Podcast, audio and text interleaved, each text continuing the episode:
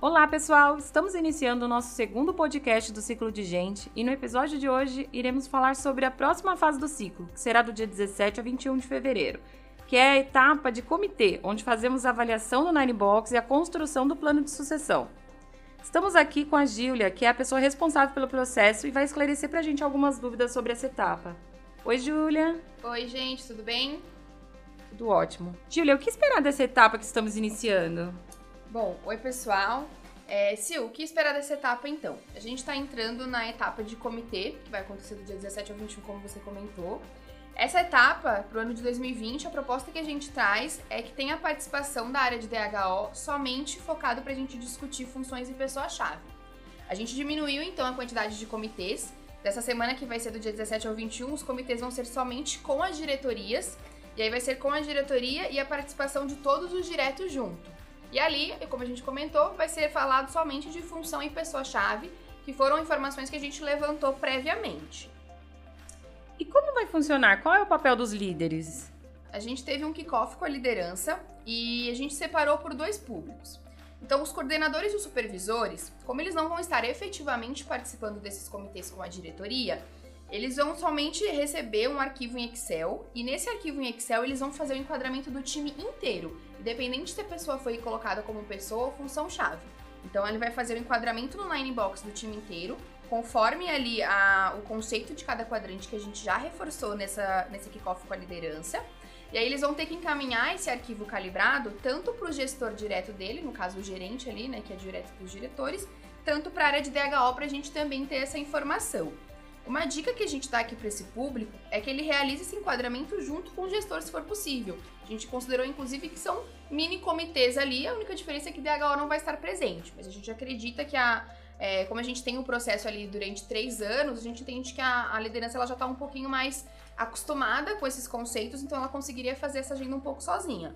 Então a dica é que eles realizem o enquadramento junto com o gestor, porque é um ótimo momento ali para eles alinharem, até porque o gestor, né, o gerente vai ter que defender isso no comitê. Então, esse é um dos públicos. É, quando a gente fala então do público gerente, de, é, que são os diretos dos diretores, né? Eles vão receber um PPT, né? Que é o PPT modelo. E nesse PPT, né? O PowerPoint, eles vão ter que apresentar no comitê da diretoria, considerando ali tanto a calibragem, né? A, eles vão alocar no, no quadrante na inbox a própria equipe deles, como as outras funções e pessoas-chave que foram levantadas das equipes mais abaixo, então das equipes de coordenadores e supervisores deles.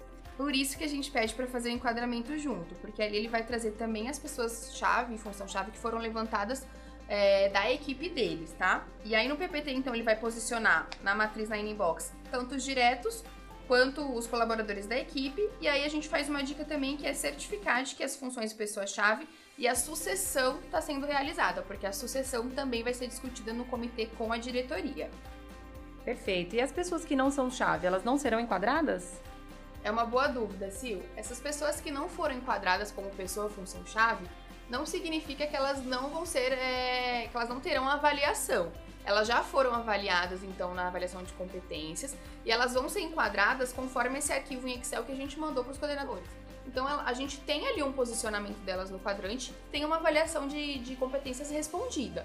A diferença é que, considerando uma discussão um pouco mais estratégica da companhia, é que a gente focou que nos comitês, quando a gente estiver ali com todos os líderes, com todos os gerentes e os diretores, a gente vai discutir especificamente essas pessoas. Então, fazer essa discussão a cada pessoa, fazer cada enquadramento, isso será focado até para otimizar e para ser uma visão mais estratégica nessas funções e pessoa-chave o que não significa que as demais pessoas da equipe não vão ser enquadradas. Elas vão de acordo com aquele arquivo de Excel que os coordenadores, supervisores vão receber.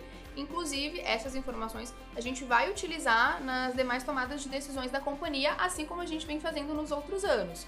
Então, programas que a gente cria, a gente coloca ali como regra de elegibilidade ter uma boa avaliação de competências, uma boa nota na avaliação, ter um bom enquadramento quando a gente vai fazer promoção ou rodada de mérito.